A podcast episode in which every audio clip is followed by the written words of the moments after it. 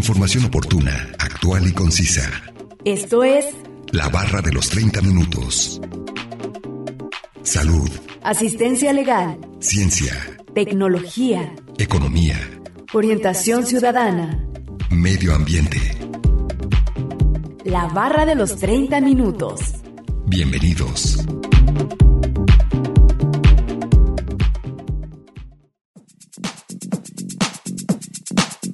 El Holocausto, también conocido por su término hebreo, Shoah, es el genocidio que tuvo lugar en Europa contra los judíos durante el transcurso de la Segunda Guerra Mundial, bajo el régimen de la Alemania nazi. Los asesinatos tuvieron lugar a lo largo de todos los territorios ocupados por Alemania en Europa. Bienvenidos sean todos ustedes a la barra de los 30 minutos. Los saluda Gustavo Robles. Es un placer que nos sintonicen en el 104.7 de FM o en la página de internet udgtv.com diagonal radio UDG diagonal Colotlán. El día de hoy hablaremos acerca del holocausto y nos acompaña un especialista en el tema, así que no se muevan y sigan sintonizándonos con este interesante tema que hemos preparado para ustedes. Comencemos a escuchar el primer fragmento de la entrevista e información adicional que hemos preparado.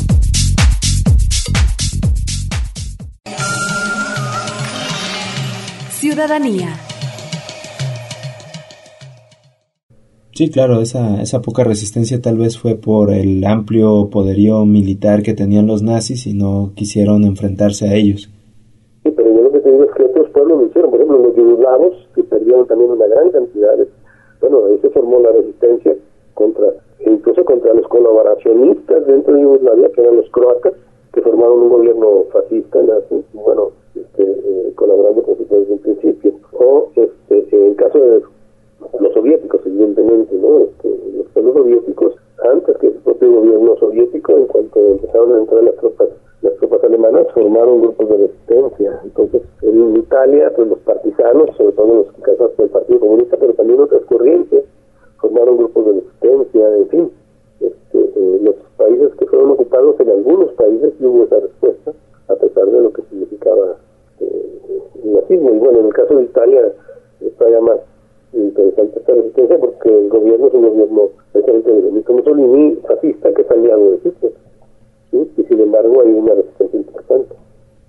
claro, doctor. Eh, ¿Y cuántos años duró este acontecimiento?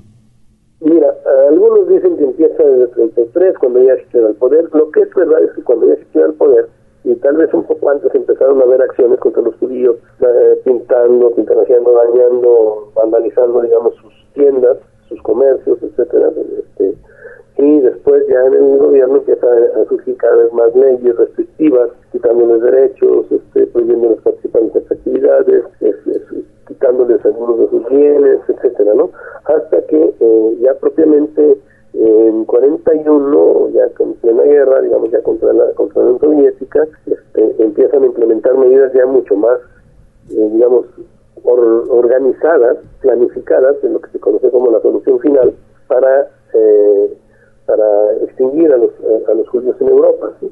Eh, entonces es cuando empieza a haber eh, ya una, una acción que ya se venía dando, como digo, desde un principio, pero lo, lo, que sería propiamente el holocausto, yo consideraría la de 41 a 45, que termina precisamente cuando las tropas soviéticas empiezan a liberar estos campos de concentración, algunos son de los más agresivos, por ejemplo en Polonia, ¿no? Este, eh, más violentos, más con mayor número de, de, de, judíos no, presos sacrificados, porque no solamente sacrificaban los judíos, este, eh, los famosos hornos y todo esto. Pero, pero entonces sería como de 41 al 45, cuando esto ya tiene una cuestión mucho más elaborada y podría darse ya de un genocidio pleno, ¿sí? O, o, o, o sí, en ese sentido, digamos, esos cinco años, del 41 al 45 aunque con antecedentes también en el caso de los armenios, que desde el siglo XVIII, finales del siglo XVIII, empezó a haber acciones muy violentas contra ellos. Pero a partir del XV se busca la, acabar con los pueblos con, con, con, los pueblos cristianos sometidos al Imperio Otomano, especialmente con los armenios. Este, y bueno, pues, son más de eh, también de, de, de, dos millones de armenios, que era una parte muy importante de la población, que mueren en, en el famoso genocidio armenio. Sí, claro, son unas cifras estrepitosas esas. Sí. Muy bien, entonces duró más o menos entre cuatro años. Cuatro, cinco años, sí, 41, 43, 43, 44, 45, cinco años. Cinco años, ajá. Muy bien, doctor. Eh, ¿Cree que tuvo algún beneficio o experiencia este acontecimiento? No, beneficio, pues no, no, no puede tener un beneficio. Eh, hay, hay resultados, digamos, que fueron utilizados eh, su favor, por ejemplo, por eh, los sionistas para impulsar la creación del Estado de Israel en territorio palestino. Precisamente como los países que no hicieron nada para detener el holocausto, especialmente Gran Bretaña y de alguna manera Estados Unidos, pues van a promover este, la, la, construcción del Estado de Israel a partir del mito de la diáspora y todo esto. ¿no? y digo mito porque una buena parte de los judíos europeos provienen de eh, los házaros. Los házaros es un pueblo más bien turquino que habitaba en las, en, rusas y que eh, se convirtieron al judaísmo este, allá por el siglo IX, o entre el 9 y el 11. Y bueno, buena parte de los judíos europeos provienen de ahí, es no provienen de, de, Palestina, de Israel, de Judea, sino, sino directamente de los házaros. Entonces, este, eh, pero de alguna manera se construye eh, Israel basándose en una especie de compensación, que por cierto no lo hicieron en el territorio de, Gran Bretaña, ¿verdad? Por supuesto, ni de Alemania, sino que eh, entregan la, una buena parte del territorio palestino y luego los, les ayudan a que esto siga violando el acuerdo de las Naciones Unidas que establecía dos, dos estados, dos partes, el palestino y el israelí el Estado israelita se fue expandiendo como hasta la fecha que prácticamente ocupa el 80%, por decirlo así, del territorio y a los eh, palestinos les deja una zona además bastante sin, un poder político propio, todavía bastante sometidos, eh, con, eh, con la autoridad palestina sometida todavía de una manera a Israel y el espacio muy limitado y cada vez más limitados. No olviden que nos pueden compartir sus temas de interés al 499-99, 242-33 y al 800-701-9999. Además pueden encontrarnos en Facebook como la barra de los 30 minutos. A continuación, escucharemos la cápsula informativa referente al tema de hoy.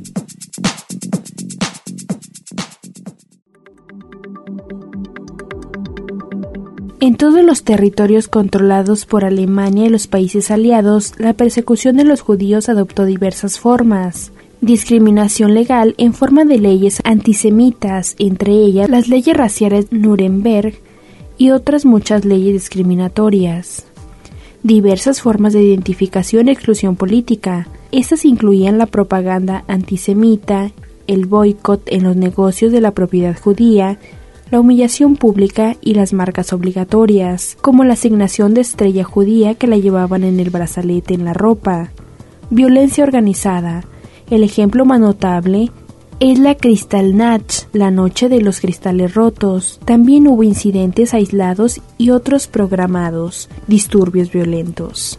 Las autoridades recurrieron a la migración forzosa, el renacimiento, la expulsión, la deportación y la creación de guetos para desplazar físicamente a personas y comunidades judías. Las autoridades internaron a los judíos en guetos superpoblados, campos de concentración y campos de trabajos forzados, donde muchos murieron de hambre, enfermedades y otras condiciones inhumanas. Robos y saqueos generalizados, la confiscación de propiedades, así como objetos personales y el valor de los judíos, fue una parte fundamental del holocausto. Trabajos forzados.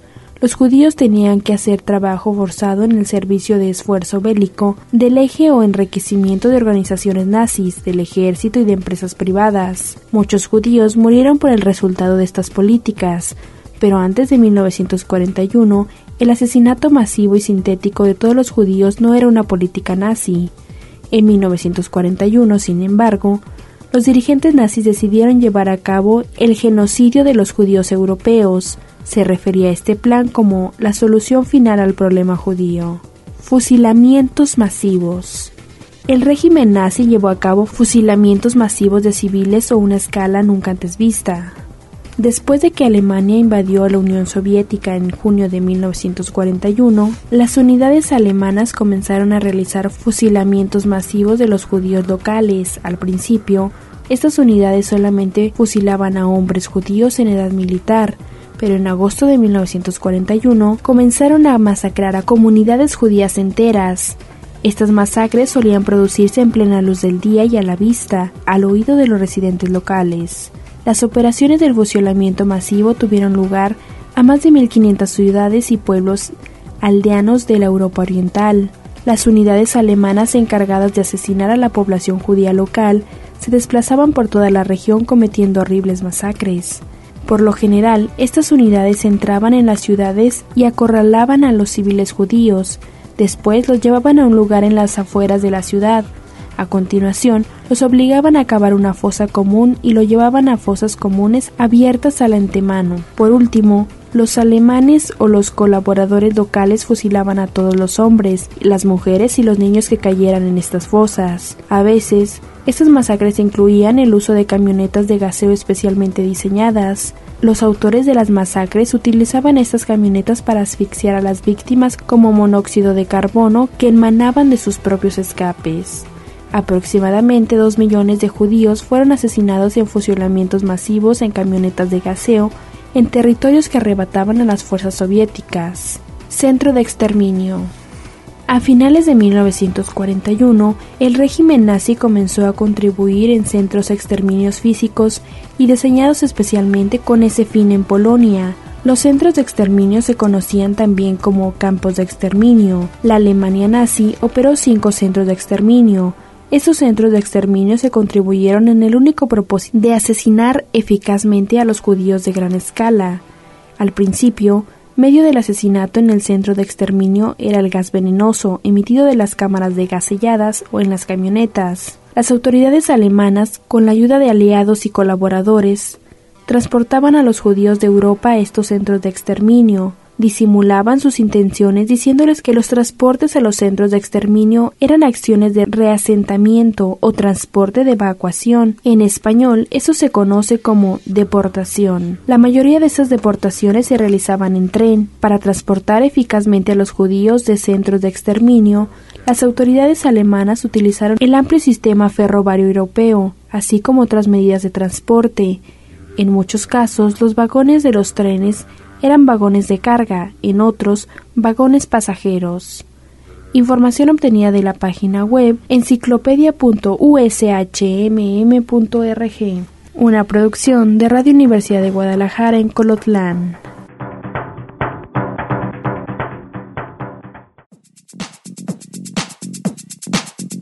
Vamos un corte de estación. Regresando escucharemos la última parte de la entrevista con el doctor Jaime Tamayo Rodríguez, jefe del Departamento de Estudios sobre los Movimientos Sociales del CUCH.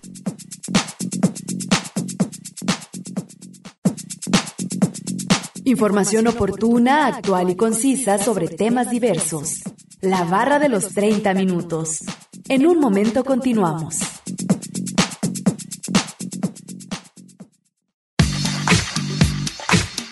Conoce aspectos básicos de temáticas diversas. Esto es La Barra de los 30 Minutos. Estamos de regreso.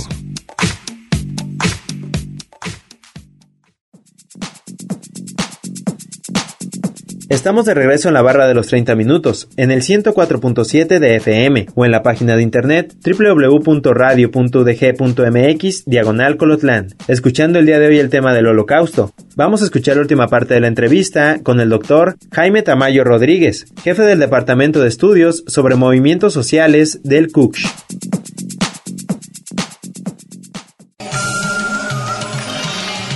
Ciudadanía. Entonces, esa sería una consecuencia. No es que sea positiva, es que, pero que fue utilizada, digamos, el discurso de eh, el, holocausto para hacer que este eh, volviera a, se les compensara eh, con, con el retorno, como ellos lo verían, pues, a Israel, como digo, mito en cierta medida porque muchos de estos judíos son házaros, nunca, nunca provinieron pues de, de Medio Oriente. ¿sí? claro, eso sería así como lo rescatable, entre comillas. Entre comillas. Sí, muy bien. ¿Y qué repercusiones eh, tuvo alrededor del mundo? Bueno, yo creo que una de las más importantes es tomar conciencia y en eso sí ha sido muy importante la manera en que se ha activado todo lo de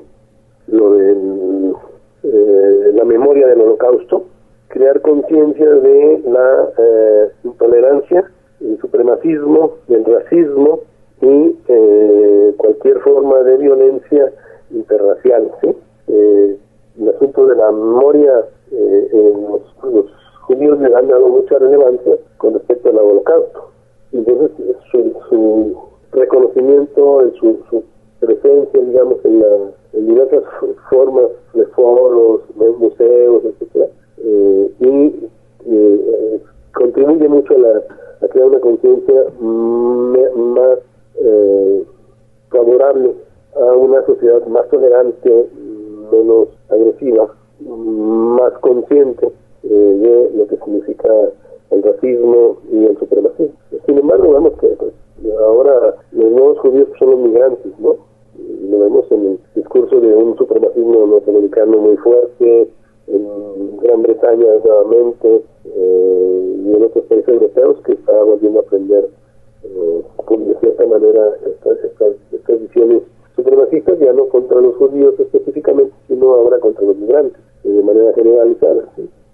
Sí, claro, se ha traspolado ahora esta época de una manera distinta, pero teniendo esa esencia de, del racismo y supremacía, ¿verdad?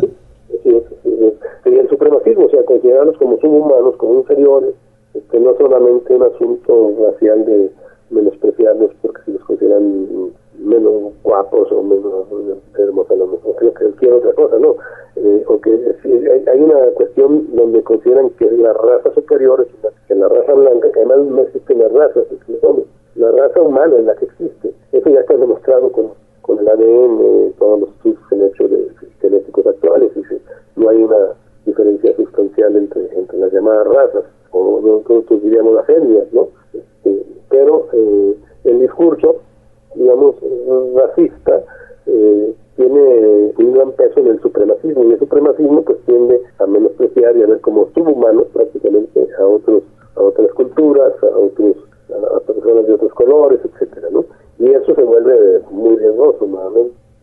Claro, este acontecimiento sí dio todas estas repercusiones para tener hoy en día. Eh, hoy en día, ¿cómo es que se recuerda esta época?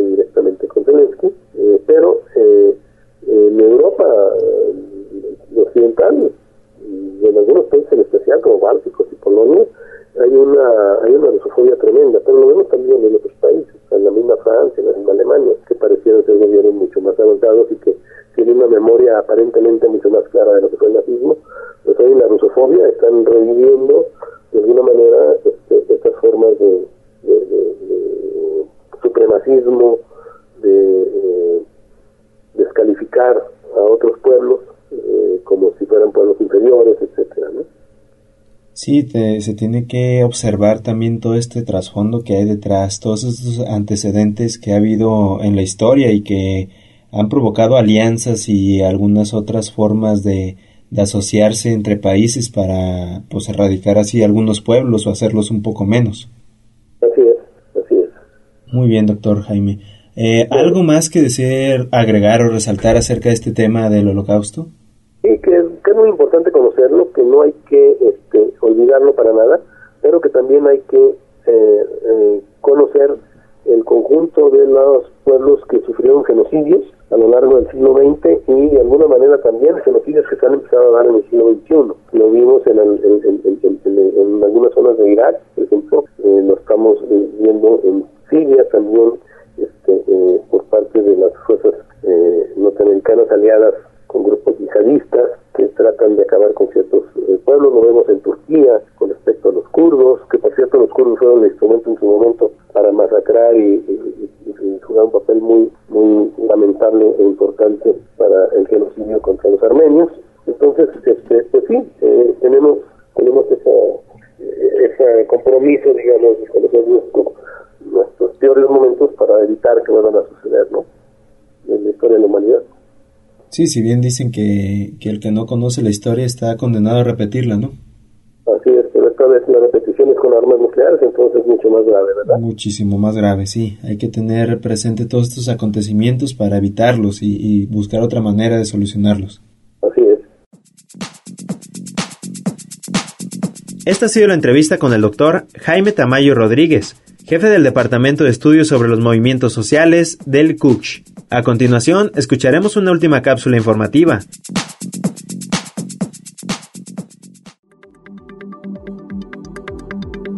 Las condiciones en los transportes de deportación eran horribles.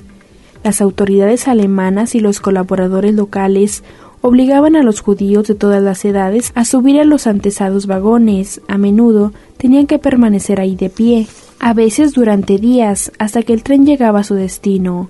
Los responsables los privaban de alimentos, agua, baños, calefacción y atención médica. Los judíos solían morir en el camino debido a estas condiciones inhumanas. La gran mayoría de los judíos deportados a los centros de exterminio murió, asesinada con gas casi inmediatamente después de su llegada. Los funcionarios alemanes seleccionaban a algunos judíos quienes consideraban sanos y fuertes para hacer sus trabajos forzados. En los cinco centros de exterminio, los oficiales alemanes obligaban a algunos prisioneros judíos a colaborar con el proceso de matanza. Casi 2.7 millones de hombres, mujeres, niños judíos fueron asesinados en los cinco centros de exterminio. ¿Cómo terminó el holocausto? La derrota de Alemania nazi, 1942-1945. El holocausto terminó en mayo de 1945, cuando las principales potencias aliadas, Gran Bretaña, Estados Unidos y la Unión Soviética, derrotaron a Alemania nazi en la Segunda Guerra Mundial. La medida de las fuerzas aliadas avanzaron por Europa en una serie de ofensivas, invadieron los campos de concentración, ahí liberaron los prisioneros sobrevivientes, muchos de los cuales eran judíos. Los aliados también encontraron y liberaron los sobrevivientes de las llamadas Marcha de la Muerte, sin embargo, la liberación no fue el final de la pesadilla. Mientras intentaban construir una nueva vida, Muchos sobrevivientes del holocausto se enfrentaron a continuas amenazas de antisemitismo violento y el desplazamiento. Muchos de ellos habían perdido a sus familiares, mientras que otros trataron durante años de localizar a sus padres, hijos y hermanos desaparecidos. ¿Cómo sobrevivieron algunos judíos al holocausto? A pesar de los esfuerzos de Alemania nazi por asesinar a todos los judíos de Europa, algunos judíos sobrevivieron al holocausto lograron sobrevivir de diversas maneras, cada uno con su caso. Esto fue posible gracias a la confluencia de circunstancias, decisiones y ayuda de otros, tanto judíos como no judíos, y pura suerte. Consecuencias. Aunque el holocausto terminó al mismo tiempo que la guerra, el legado de terror y genocidio no desapareció. Para cuando terminó la Segunda Guerra Mundial, 6 millones de judíos y millones de otras personas habían muerto. La Alemania nazi, sus aliados y colaboradores devastaron o destruyeron por completo miles de comunidades judías en toda Europa. Después del Holocausto, los judíos sobrevivieron o enfrentaron a menudo la traumática realidad de haber perdido a toda su familia y a su comunidad. Algunos pudieron volver a casa y optaron por rehacer su vida en Europa, Muchos otros tenían temor de regresar debido a la violencia y al antisemitismo de la posguerra. En el periodo inmediatamente posterior a la guerra, quienes no pudieron o quienes no volvieron a casa con frecuencia, se encontraron viviendo en campos de desplazados. Ahí muchos tuvieron que esperar años para poder emigrar a un nuevo hogar. Después del holocausto, el mundo ha tenido dificultades para aceptar los errores del genocidio, recordar a las víctimas y responsabilizar a los autores. Estos importantes esfuerzos continúan hasta hoy. Información obtenida de la página web enciclopedia.ushmm.org, una producción de Radio Universidad de Guadalajara en Colotlán.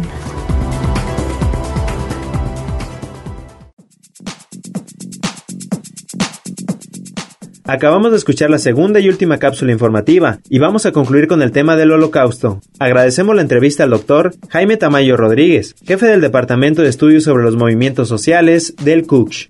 No olviden que si se perdieron de algún programa, pueden escucharlo o descargarlo desde el sitio web www.radio.udg.mx diagonal colotlán, dar clic en la opción podcast y después seleccionar la barra de los 30 minutos, donde encontrarás todos los temas. Sigan sintonizándonos y no olviden escucharnos de lunes a viernes a las 11.30 de la mañana y a las 11.30 de la noche en retransmisión. Y los sábados no se pierdan el maratón de la barra de los 30 minutos, donde se pasan los 5 temas de la semana. Es un placer haber estado con ustedes. Se despide Gustavo Robles. Hasta luego. Radio Universidad de Guadalajara en Colotlán presentó La barra de los 30 minutos. Información oportuna, actual y concisa sobre temas diversos. Gracias por habernos acompañado.